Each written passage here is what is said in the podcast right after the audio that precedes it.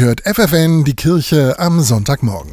Offenbar geraten immer mehr junge Leute in die Schuldenfalle. Besonders betroffen sind die 18- bis 20-Jährigen. Hilfe bietet die Caritas Jugendsozialarbeit in Hannover mit einem speziellen Jugendfinanzcoaching, neuerdings auch über die Grenzen der Stadt hinaus, unkompliziert als Online-Beratung. Sozialpädagogin Christina Jönk hilft Menschen unter 25, wenn sie Geldprobleme haben. Sie sagt, das Angebot im Netz hat dabei viele Vorteile. Dass Fragen prompt geklärt werden müssen, dass Last von den Jugendlichen schnell abgenommen werden kann, dass es anonym ist und die jungen Leute setzen sich mit ihrer eigenen Situation auseinander, weil sie sich Gedanken machen müssen, wie sie den Text formulieren wollen, den sie an uns schicken. Dass die Zahl der verschuldeten Jugendlichen steigt, überrascht die Sozialpädagogin nicht. Denn waren es früher in erster Linie Handyverträge, die dafür sorgten, dass junge Leute ins Minus abrutschten, gibt es heute eine neue Hauptursache dafür, sagt sie. Dass es total einfach geworden ist, sich Sachen zu finanzieren. Es wird geworben mit 0% Finanzierung. Jetzt kaufen, später zahlen. Dann müssen sie irgendwie jahrelang für etwas abbezahlen, was dann vielleicht schon kaputt ist oder verloren oder ähnliches. Irgendwann können sie dann die Raten nicht mehr zahlen. Mahnungen landen ungeöffnet im Papierkorb.